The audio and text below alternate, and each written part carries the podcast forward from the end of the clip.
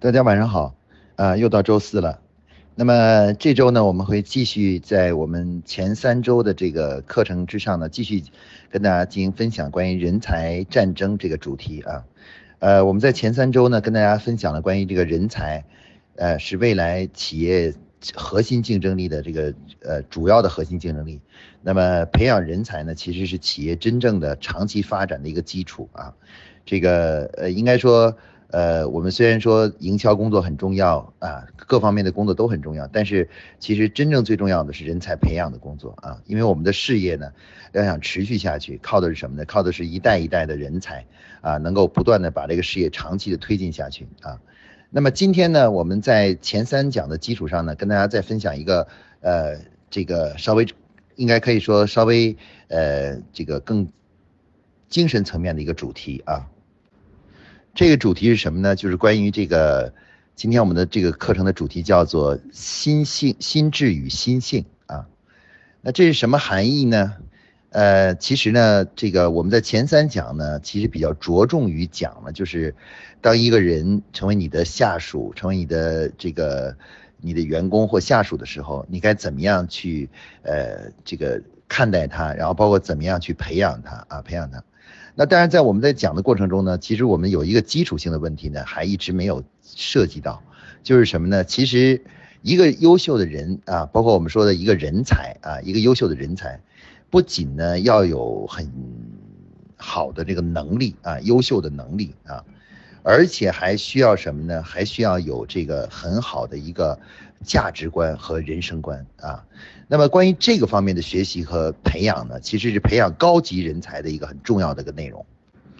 那企业中呢，我们之前说了，项目经理以上的这个员工呢，其实项目经理及项目经理以上的员工啊，其实可以就定义为公司的主要要关注的人才啊。那么项目经理的培养呢，可能是首先是重在这个就这能力的培养，解决问题的能力啊。包括这种独立的工作，然后这个负责任的这种，呃，这种这种工作方式的这种这种习惯的培养，但是呢，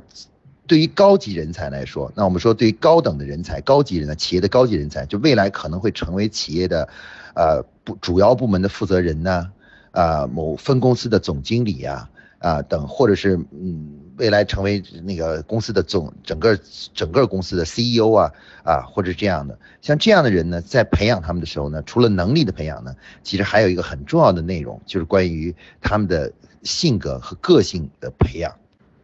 那么有关这个问题呢，其实这个我曾经之前读过一本书，是这个咱们中国著名的这个这个中国。这个应该说著名的一个类似像哲学家或思想家，就是这个南怀瑾啊。南怀瑾先生曾经写过本书啊，这本书的这个名字的大概的名字跟这个今天我们讲的主题是一样的，就是心智与心性啊。那在书里呢，他就论著了，他说心智和心性是两个不同的内容啊。那心智是什么？心智其实是更多的是一个人思考问题的呃逻辑啊，逻辑性、敏锐性啊，敏锐性。啊，对知识的加工能力啊，像是这像这样的能力，包括一个人呢，这个就是这种就是呃对问题的这种这种剖析啊剖析能力。那像这些能力呢，我们把它可以统称为叫心智啊，它实际上是一一个人智力的一个体现。那心性呢？心性是什么东西呢？心性其实是一个人的。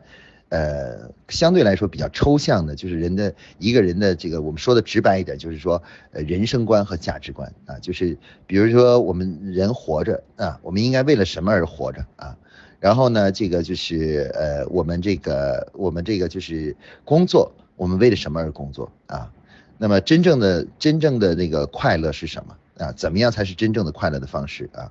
那么这个呢，其实像这个的呃呃。这种认识，其实代表了一个人的心性啊，心性。那么我们说心智呢，其实是可以测量，你可以测量一个人的心智是怎么样的。但心性呢，却只能去感觉、感受啊，很难去测量，但只但只能去感受啊。呃，我们举一个简单的例子啊，我们举一个简单的例子，在这个《射雕英雄传》里面，在金庸先生写的这个《射雕英雄传》里面。有两个很著名的角色，大家都肯定都记得，一个是杨杨杨康啊，就杨过的父亲杨康，另外一个呢就是郭靖啊，郭靖。那这两个人呢，大家如果是比较一下，在书中所描写的这个人物呢，这个杨康呢是一个心智很强的人啊，心智很强的人，就很聪明啊，了解什么东西呢，一学就会，一点就透。啊，一点就透啊！其实后来杨过呢也继承了杨康的这个特点，就是特别特别聪明啊，特别特别聪明啊，就是这个心智极强啊，心智极强。但是呢，这个杨康呢的缺点是什么呢？就是心性有问题啊，他就是这个，也就是是他的人生观、价值观，或者是做人的方式呢有问题啊，做人有问题。而这个郭靖呢，与他正好相反。郭靖呢是一个心智呢比较迟钝的人啊，学很多东西呢学半天都学不会啊，应该说我们说呢平常说的就有点笨的人啊，不笨的人，但郭靖却是一个心性很好的人啊，他很善良，而且很扎实，很踏实，呃，这个这个很正义啊，那么这个呢就是这是郭靖的特点，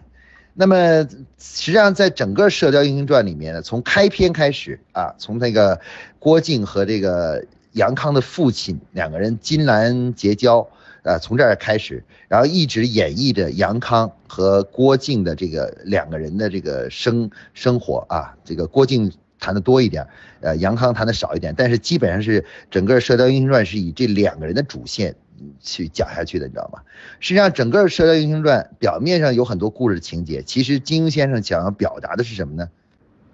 其实是表达了。就是关于对于对于一个人来说，成长最关键的要素是心智呢，还是心性？啊，整个《射雕英雄传》中啊，我如果我们你把读了几遍以后，你回头再一想的话，其实整个整个的这个《射雕英雄传》都在描述着，就是两个对比的个体，一个是杨康，一个是郭靖啊，两个人啊，心智与心性的不同，最后的导致的结果的不同啊。那么其实呢，我们可以看到呢，其实呃，要想真成为一个真正的大才，就是一个真正的就是人才呢，其实心性比心智更重要，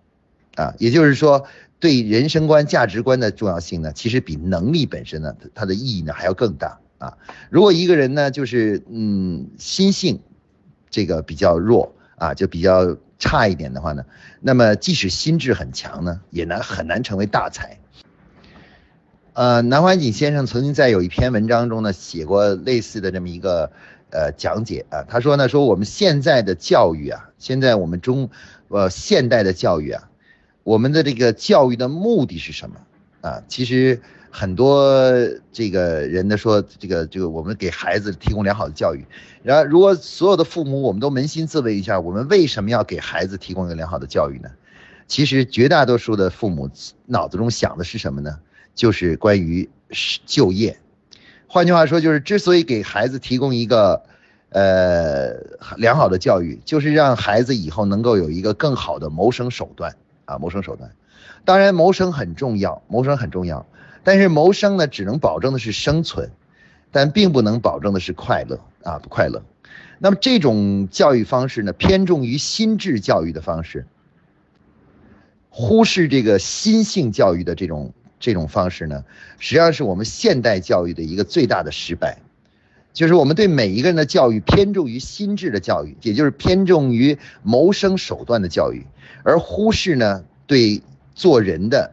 这个教育，也就是说这个道德层面和做人的人生观和呃世界观、价值观的这种这种这种这个教育，那这个成为什么呢？这成为我们现在中国现在整个社会所面临的一个问题，就是很多人。虽然可以挣到很多钱，或干的也不错，但他们却不快乐。为什么呢？因为他们他们根本从来没有想过，就是这个呃，什么真正的快乐是什么啊？那么我们认我认为呢，就是谈到企业的人才来讲呢，其实，在企业中呢，真正优秀的人才呢，总是能够这个就是有很好的心性的啊，心性的。我们国家中国古代的时候呢，其实古代的教育啊，这个科举式的教育啊。在科举中呢，他的原本的思想呢，其实是非常先进的一种教育思想，就是孩子从小呢就读这个四书五经，目的是什么呢？目的是从心性教育开始，也就是从做人开始啊，开始教育，然后等长大了以后，慢慢再去学习，再去再去提高他的心智，就是提高他的智这个智慧和解决问题的能力啊能力。那在古代呢，一直认为呢，就是心智如果有了问题的话呢，心性呃心性有了问题呢，心智高就会反而会是一种祸害啊，是一种祸害。那么其实，在组织里面呢，我们现在的商业企业里面也存在这样的问题。那有些人呢，其实呢，心智是不低的啊，就是就是他的这个智慧是不低的，但是问题是呢，他由于他的心性呢不太正啊，不太正啊。比如说呢。就是有的人呢，就是有的我见过的某些企业的一些企业家呀，呃不，企业里面的领导啊，或者是一部门的负责人啊，他们其实人是很聪明的一个人，但是呢，就是心性不太好。为什么呢？因为比如说啊，他总是心中呢老想去跟其他的部门经理去比啊，或者是去想办法把别人打击下去，然后呢，这样的话呢，才能突出他自己。在老板老板心目中呢，才能够去就是占有更高的这个位置啊位置，所以呢，他在工作的时候呢，有的时候他他甚至会明知一件事情是这样做是对的，但是他故意不这样做，为什么呢？因为这样伤害了他的利益，伤害了他的那种价值取向啊，使他的这种个人追求的价值在减少啊。那么像这样的问题呢，其实就是属于心性的问题啊，就是心性的问题。那当我们知道一个人，一个真正企业优秀的人才啊，是其实真的应该是心性是第一位，心智是第二位。那么在这个大家可能马上就会谈到一个问题，就是关于心性。那在一个原对于我们企业管理中，心性到底这个问题怎么去应用呢？呃，我个人认为，我的观点是这样的，就是对于年轻人来说，比如说，呃，刚刚大学毕业、没有过工作经验的人，经验的孩子，其实是还是像孩子一样，像二十多岁的这个年轻人啊，那其实就是是还是个孩子的时候呢，心性呢是可以培养和磨练的啊，就是这个是可以慢慢慢慢的去培养和引导的啊。但是如果你现在招聘一个，比如说已经有三十多岁或四十岁，左右的三十几岁的一个已经有丰富的有了一定工作经验和体验的人的时候呢，这时候呢心性的改变其实已经很困难了，那只能靠面试的过程中呢去去探查，探查他的心性是怎样的，然后再决定呢是否去聘用他。那么在企业中呢，其实这个有关这个心性问题呢，这个其实呢说按照心理学的原理来说呢，其实心性呢就是人的这个呃价值观啊，这个价值观包含了人生观、世界观啊，统称为叫价值观啊，价值观。那么这个。人类的这个价值观呢，不同的哲学家呢，在总结的时候呢，给出的这个价值观的总结呢是呃不太一样的啊，不太一样的。有的哲学家呢，呃有其中有一派哲学家呢，就总结呢，人类的价值观呢有十四个方向啊，十四个方向的这个这个这个价值观啊。那么只要把这十四个方向的价值观呃测那个，而且他出了一个量表来，可以测量这个在十四个方向的价值观啊。那么但是这十四个呃方向的价值观呢，呃其实呢。与这个我们这个就是这个呃企业内部作为一个企业内人才相关的呢，只有十一个啊，十一个。那我今天呢就给大家介绍一下这个，就是关于与企业内部人才相关的啊价这个价值观啊，我们来看看这个价值观有多少项，然后呢看一看每个每一项呢到底是呃我们是怎么样啊在实际工作中呢去呃培养。或者是去探查一个人的这个这方面的价值观啊，那这个这十这十这十四个价值观中，刚才我说的十四个价值观中，只有十一个是跟企业管理有关的，就是企业内部人才培养有关的啊。那么这十一个分别是什么呢？它是有次序的啊，按照人才的这个这个等档级和水平呢，它分成三档啊，也就是初级的基础性价值观啊，中级性价。中等的价值观，还有呢就是高级的价值观啊，就是相对更高层次的价值观。那我分别给大家做一个简要的介绍啊，简要介绍。那么排在第一，我们刚才说的初级价值观呢，其实一共有四项啊，四项。那么第一个重要的价值观啊，就是你是怎么看？第一个重要的价值观就是个人与集体的关系啊，这是所有价值观中排第一位的。啊，叫做个人与集体的关系啊。那么正确的价值观呢，其实呢，应该理解为，就是说，在这个世界上其实是没有个人的成功的。从根本上来说，所有的成功呢，都是，呃，团体的成功，是集体的成功。啊，而且呢，基本上在我们现代社会中呢，由于我们是生活在基本都是在某个企业或某个组织中的，那整个企业的成功呢，其实是靠大家共同努力，是团体共同努力的结果啊。所以说呢，呃，这个这个正确的价值观是认为，团这个呃团体的成功才是真正的成功，个人是应该融入到集体中的。那么这个呢，有一个很有意思的例子，在中国呢，对于百对于一百个大学生啊，一百多个大学生做了一次是调研，调研问了他们一个什么样的问题呢？问了一个同这样的问题，就是说你的人生的目标是什么？你最理想的存在状态是什么？啊，问他这个这样一个目标。那在中国呢，百分之九十一九九十一的这个大学生呢的答案呢，都是我要当老板。啊，我要自己当老板啊，当老板。那么同样的问题呢，在日本也问了几百个大学生，日本毕业的大学生，然后日本的答案是什么呢？日本的答案是百分之八十几的这个大学生呢，都说是我希望能够加入一个像丰田、像本田一样成功的企业，成为那个优秀的集体中的一员啊，一员啊。那么事实上呢，我们可以看到呢，在我们的企业中啊。我们需要的正确的心性的人，就关这一关乎这个这个价值观这一点。我们需要的是那种愿意和集体在一起、融入集体的人，而不是整天老是想着去当老板的人啊，当老板的人。那因为因为虽然说当老板，我们并不能反对任何一个人去当老板，对吧？但是作为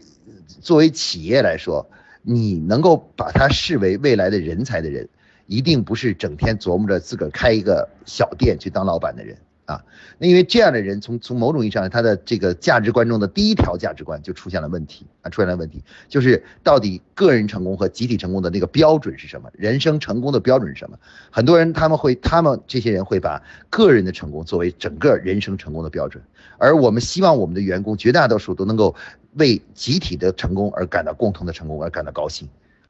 这个呢是第一条价值观啊，来我们看看第二条价值观啊，第二条价值观呢？就是有关乎于信任，啊，信任的，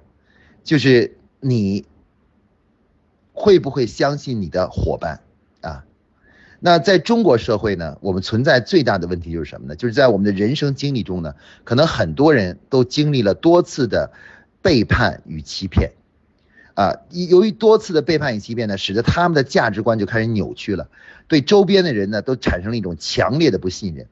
那中国人现在基本上的这个这个这个绝大多数人持的价值观就是，真正能够绝对信任的人呢，就只有什么呢？只有这个自己的家人，啊，自己的家人啊，就是老婆、孩子、父母啊，这是可以绝对信任的。其他的不没有非血亲的、没有血缘关系的人是不能够真正的信任啊。这是中国广泛的社会价型的价值观。但是在我们的企业里面，一个优秀的人才或者未来的优秀的管理者呢？其实最重要的一点就是他的价值中呢，他是要能够信任没有血缘关系的人啊，没有血缘关系，但是是信任自己的伙伴啊。那么这种发自内心的信任是成就很多重要的工作的一个基础啊，一个基础是商业成功的一个基础啊。比如说，就算你现在今天想自己开一个公司，其实。你必须，你要是呃自己呃想一个人做不了的话，你还要找股东，对不对？那股东是什么呢？股东其实就是你能够真心信任的那个人，来做你的股东啊。所以说，这个商业成功是需要这种价值观的，需要这种真心的信任啊，真心的信任。那么，所以说这个是我们商业商业价值观，也就是人的心性中的第二个重要的心性，就是关于信任。那第三个是什么呢？第三个价值观是什么呢？第三个价值观呢，我们称为叫做是关于，呃，这个学习与传承，啊，学习与传承，这是什么意思呢？就是说，呃，如果一个人只只顾自己的话，啊，只顾自己个人的成功的话，那他就没有必要把自己所懂的东西、所知道的东西传给别人。因为传给别人反而会使得他的这个个人的这个名气啊或者什么之类，反而会呃减弱啊，他就会把自己所知道的东西给藏起来啊藏起来。那么如果一个人呢真的是这个这个有这个价值观是端正的话呢，他会会基本上毫无保留的把自己所知道的东西传递给年轻人，传递给下一辈的人啊，下一辈人，让他们把这个事业继续做下去啊，做下去。但是在我们中国中国呢，其实还有一个有一句俗语，充分的反映了就是这种价值观，叫做啊这个教会徒弟饿死师傅，那么？饿死师傅。啊，我们很多人心中都隐隐的受到这个价值观的影响，所以我们在实际工作中的话呢，有的时候呢，我们的有些人呢，他就在这个方面呢，就不愿意去教别人，不愿意去训练培养他人啊，培养培养人，他们认为培养别人对自己是一种威胁，威胁。那么这个价值观啊，这个这个价值观也是是我排在企业人才价值观中的第三项啊，第三项。如果没有一个就是愿意去。传授、教会别人啊，就是传授知识、教会别人的这样一种呃这个正确的价值观的话，那么很难成为一个真正的人才。这样的人呢，往往自己是很有能力，但是他却不能带出团队，然后也不能去帮助别人啊。所以说呢，他也就没法成为真正的人才。其实所有的这样人，他们都忘了一个很重要的一个基基本的事实，就是他们之所以变得这样的聪明，变得这样有能力。是有很多人给他们提供了培训、培养啊，包括这个成长的机会的啊，这个机会的。那么所以说这一条呢，是我们说的这个在企业人才中的心性中的第三第三项，就是关于传对于对于传授对知识的这种共享的认识啊，知识共享的认识啊。那么第四个是什么呢？第四个呢，就是关于对于呃组织。规组织的纪律和规则的认识啊，就是你是怎么看待人你自己和组织的纪律和规则的？我们很多企业中呢，有些人呢，觉得自己成在一个企业中成功的最重要的一个标志就是什么呢？自己可以凌驾于组织规则之上。比如说，有一个人说啊，在我们公司所有人都需要戴胸牌，只有我是可以不戴的，知道吗？他就感到很骄傲，你知道吗？那么这个也是一种价值观。啊，有的人就是这样认为的，说中国人说什么样人最牛啊？就是我是可以藐视规则的，我凌驾于规则之上。那这个是这种这种观念是怎么来的呢？它主要是源于中国古代的时候封建社会中皇权的这种，就是封建王朝这种皇权的这种这种特点，就是这个国家里的只有一种一一一个人是可以凌驾于整个规则之上的，就是皇帝啊。所以它叫金口玉言啊，金口玉言说出的话就是规则啊，随时可以改掉改掉任何规则。那么由于这个皇帝是至高无上的，所以如果一有有些人会把当当成类似像皇帝一样，当成什么呢？当成是自己奋斗的目标啊。那要如果你是皇帝的这个标志是什么呢？就是你可以藐视规则。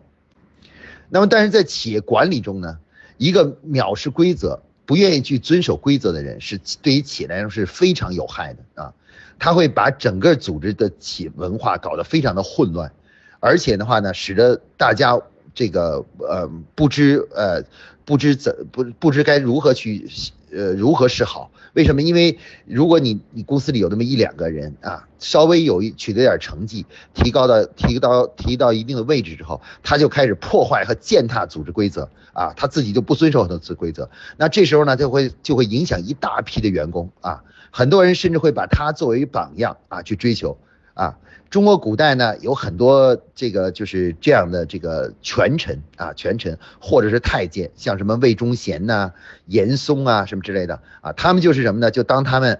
很聪明，努力了一段时间，最终有了这个权力之后，他们就会凌驾于整个国家的法律之上。那么这个前四条这个价值观啊，实际上是一个成为一个就是一个是否值得。培养的人才的最重要的四项价值观，因为它实际上是一个入门性的价值观，也就是说，这四条价值观决定了你是一个值得培养的人，还是一个不值得培养的人啊，不值得培养的人。所以说呢，我们在实际在不管是在招聘和面试的时候啊，还有包括在实际呃这个原工作中培养人的时候，这四项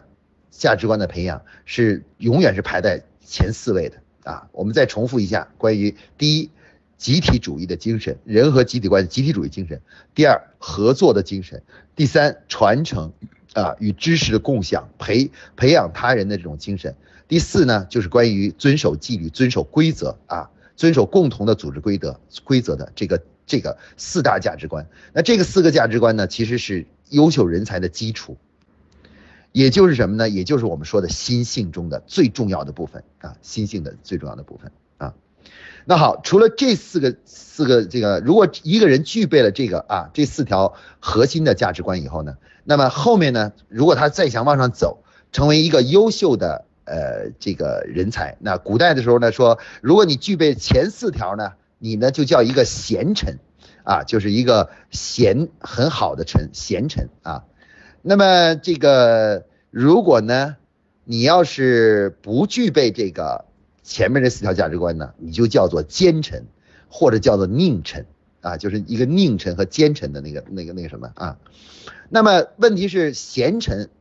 还不够啊，我们的一个国一个组织，光是有一群呃很道德很贤的人还不行，我们还需要有什么呢？需要有能臣啊，能臣。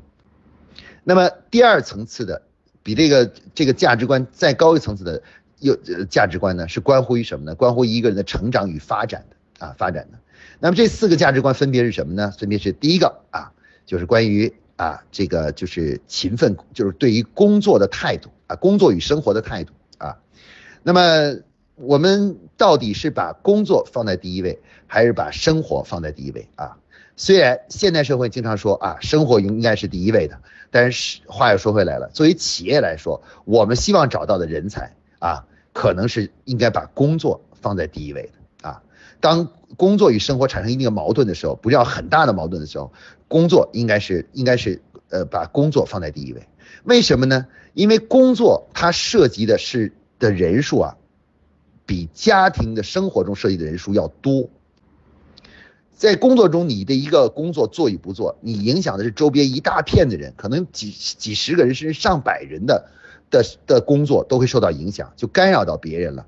那如果你在家里面有些事没做呢，你影响的只有你的老婆和孩子，当然他们对你是最重要的，你你确实应该不应该是真的是绝对的去去呃把他们搞得很痛苦，那这是肯定不行的。但是总的来说，如果说在正常的一般性的互相干扰啊的情况下呢，工作能能够把工作放在第一位，这是一个非常重要的价值观。啊，我们说一个企业如果发现有这样的人才呢，它对于企业来说是非常重要的。找到这样人才，因为有些人可能就认为生活是最重要的，可但是有那么一部分人可以接受工作更工作是更重要一点的，只要不是太大的冲突，工作应该放在第一位。那这个价值观对于我们来说是非对于我们人才来说的是一个很重要的价值观啊，是第二阶段的，就是中级的价值观、中等价值观的第二第一个重要的点。那么第二个。价值观是什么呢？是关于习人，关于习惯的啊，关于习惯的。那么每一个人呢，在人生中呢，经过一段的人生历程之后呢，就会养成很多很多方面的习惯，其中包含了很多工作方面的习惯啊，和对做人对事的习惯。那么问题是，有的时候呢，我们早期养成的工作习惯不太好，那么就需要改变这个习惯。但是，并不是每一个人都愿意去改变这个习惯的。啊，那有很多人呢，就是已经陷入了，就是什么呢？就是他们就生活永远生活在自己的生活习惯和生活经验中，再也无法突破。那所以说，我们说的这个，在这个这是第六条了啊。第六条价值观呢，就是什么呢？就是关于自我突破的啊，突破自我的，就是能不能够有有这种意愿去不断的去改变不好的价值观或不好的习习惯。这一条呢是。呃，我们看一个人的时候的是看，其实这一条呢是看一个人的就是发展的，或者包括这个人能能够上升到什么样的高度的一个重要的一个判别的一个价值观啊。如果这个人呢去这个没有缺乏那个突破自我，能够不断的去呃自我完善的这样一个这样一种意识和态度的话呢，这个人呢其实成长的高度是非常有限的啊。到了一定程度以后，他就会。固步自封，然后被习惯、被个人的原有的价值观的所、所、所这个所、所禁锢，然后最后他就没法成长和进步了啊！也就是说，这一条跟一个人在人生这条道路能走多远是密切相关的啊！所以这个也是我们对人才判断的一个标准啊。好，第七条呢是什么呢？第七条呢就是这个叫做呃这个呃。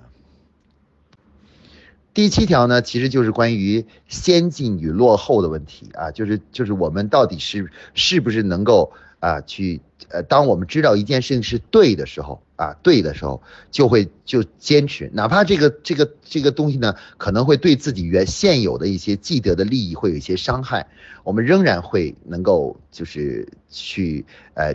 坚持去做对的事情啊，对的事情。也换句话说呢，也就是一个人的是非观的问题啊。就当你知道一件事情是对的，但你按照对的事情做呢，会对你有一些呃这个短期的伤害的时候，你会不会去做？你还是说啊，我就是要。呃，先先呃，这个不，直到他没有伤害的时候，我才会去做啊。那么事实上，这个呢，也是人类的一个价值观啊。有的人呢，就是偏于有一定的啊正义感，当发现一件事情是对的时候呢，就能很快的呃改过来，哪怕自己呢有些痛苦去改变过来呢，也也会改。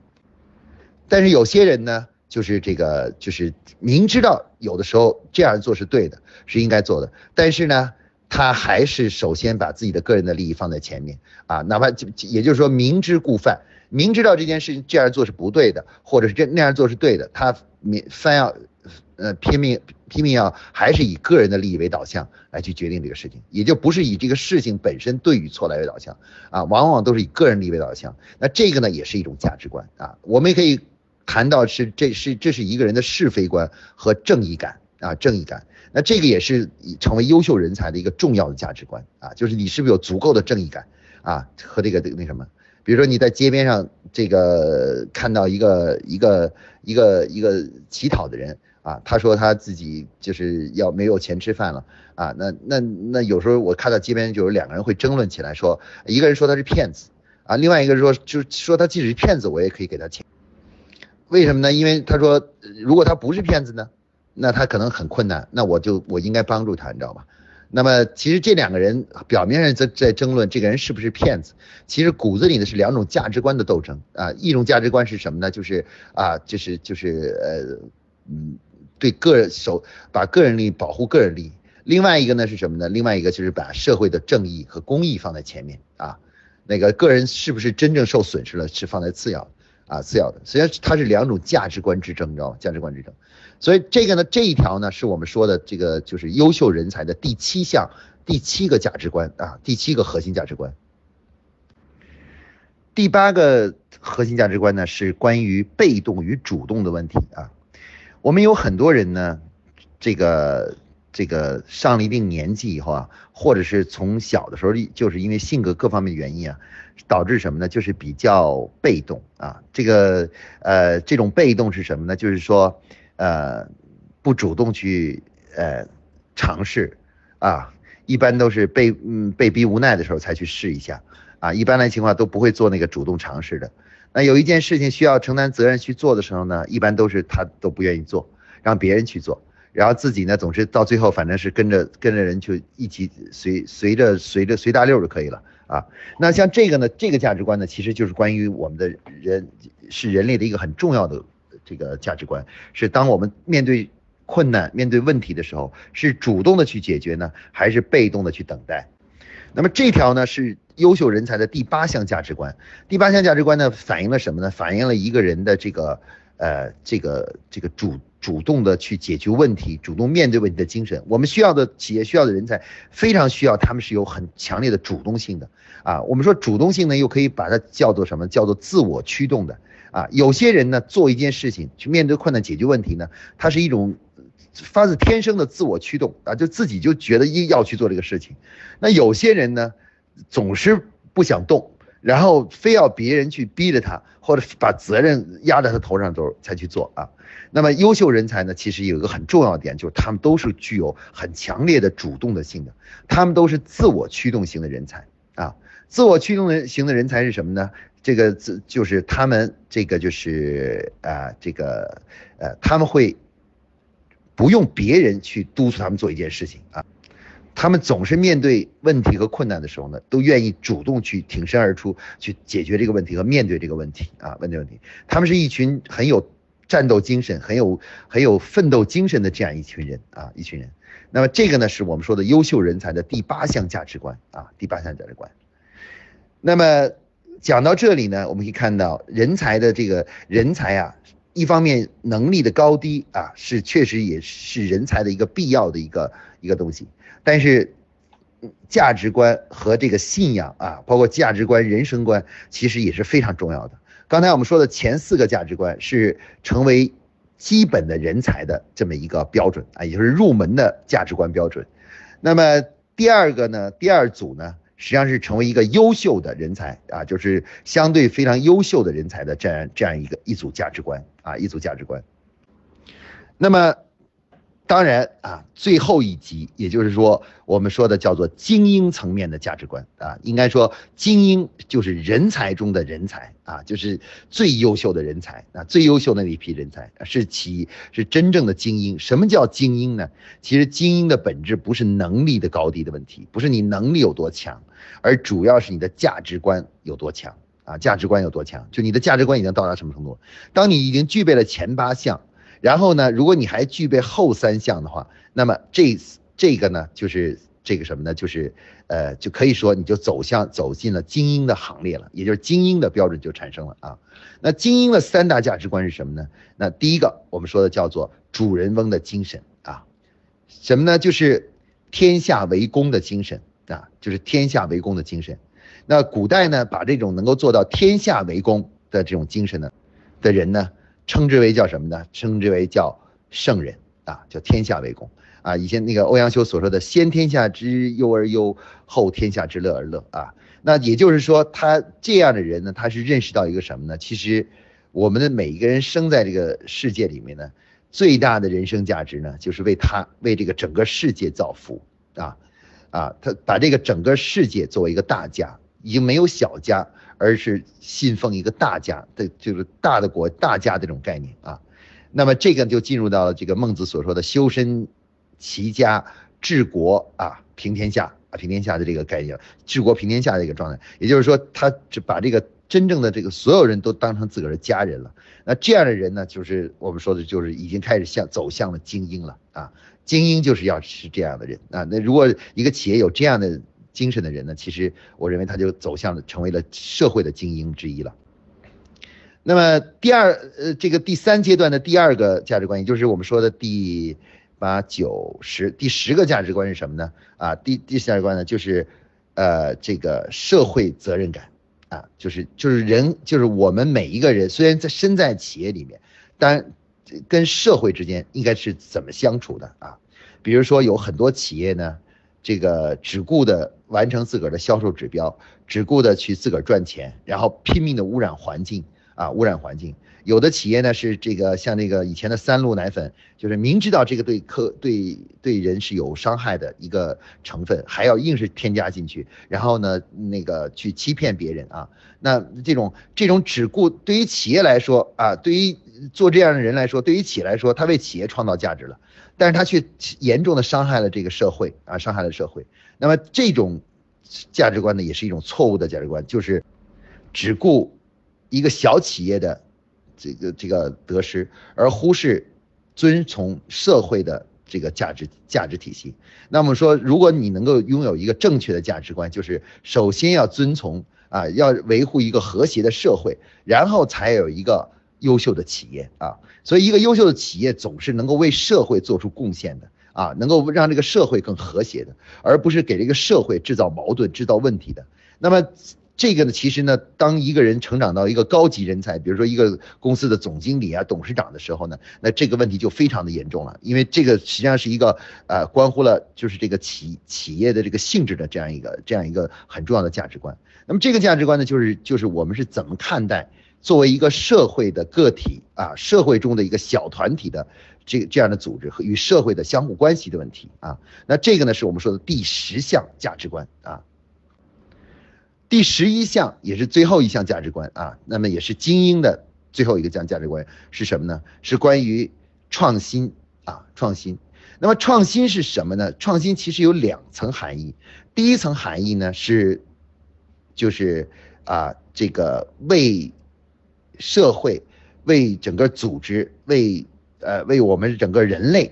这个这个科学和这个就是幸福的去创造啊，创造出一些新的东西出来啊，创造一些新的东西出来。那么这种创造不是为了简单为了某个企业，而就是为了，甚至不是为了哥自己啊，为了为了我自己多赚点钱去创造一个东西，它就是为了让人们过得更好，让人们更幸福啊。那这种大公无私的精，这种创造精神呢，其实尤其像呃以前我们看到的各种科学家，其实他们都是这样的。那么科学家值得人们尊敬呢，其实就是他们在他们其实是无私的再去创造。创造着很多新的东西，然后为人类的幸福呢带来更好的一个东西。那如果有一个人啊，当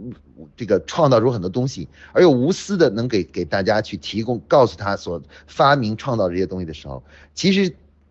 他呃，就像比如说爱迪生啊，他发明了那么多东西，你知道吧？给人类带来那么多的就是幸福，什么电影啊、电灯啊什么之类的。但是其实他自己并没有。没有去说，哎，我把这个东西藏起来，他总是很快的把这个东西分享给所有的人啊。那像这种这种勇于创新啊，不惜这个不断的能够为呃引领着人们人类向前发展的这样的一种这种价值观啊，就是呃做人类的排头兵啊，创新的排头兵。那这种呢，这个呃价值观呢，是我们说的这个优秀人才的第十一项价值观。呃，我们可以看到呢，其实当你具备了后三项价值观以后呢，你就可以成为叫做精英了，也就是人，就是成为一个真正的人类社会的精英啊。那我们在，其实我们在谈这个培养人才的时候，我们刚才所说的这个心性啊，我现在把心性呢拆分了十一，拆分成了十一个方面啊，十一个方面的心性啊。那这十一个方面呢，是跟我们这个企业，呃，在企业中的优秀人才的这个选拔培养是有关的。那么一个优秀的企业呢，其实他会不断的向员工去传递这种正确的价值观啊，同时呢，他在选聘人的时候呢，也把这个作为人才选聘的一个重要的标准，不光是去看他的能力，还要看他的这种心性啊，心性怎么样啊？那么这因为只有这样呢，才能培养出一大批真正的德才兼备的这种人才啊。所以今天我们所讲这个主题，关于心智与心性这个主题呢，其实是一个非常呃深刻的一个主题，因为这个主题呢，其实谈到人才呢，我们一般联想的就是一个有能干的人，就叫人才啊。那么但是呢，呃，其实真正的人才呢，不光是能干，更重要的是有一套有一个非常更好非常好的价值体系和价值观啊价值观。那如果没有这个价值观的这个支撑的话呢？呃，再再强的能力啊，也不能让他真正变成一个有用的人才啊，他可能就变成一个祸害啊。说是一个没有道德的人才，就是就是一个祸害啊，一祸害。古代的奸臣呢，都是很聪明的，每一个奸臣，每一个坏人都是很聪明的。他们要是不聪明啊，也干不了坏人这个职业。那但是呢，这个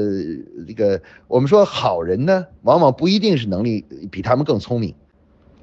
但是呢，这个好人呢，一般是有一个很好的价值观啊，价值观。所以从古代的长历史的长期的时间中可以看到呢，什么呢？心性呢实际上是大于心智的啊，也就是说心性比心智更重要。那么我们在培养人才和考察人才的时候呢，不仅要去考察他的能力和做解决问题的能力，而更而且还要更加关注的是什么呢？关注他的心性啊，也就是他的价值观啊。那么对于价值观的考量呢，也就是成为那些非常优秀的企业，像宝洁这样的优秀的企业，在实际的管理工作和人才培养中呢，非常关注的一个方面啊方面，就是在面试啊，在培养人的时候，非常关注这个人的心性的成长，不过不仅简简单单关注是心智的成长啊，心智成长，那么这个呢，才能成为一个完整的人才的培养的方式和体系啊体系。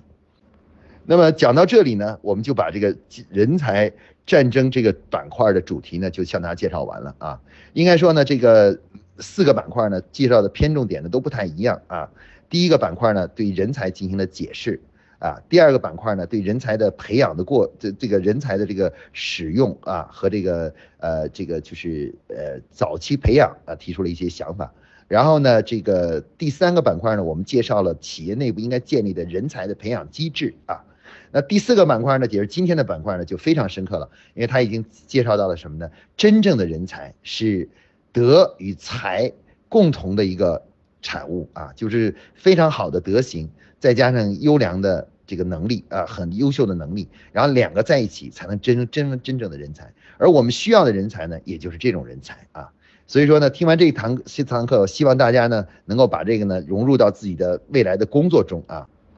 也希望大家呢能够在这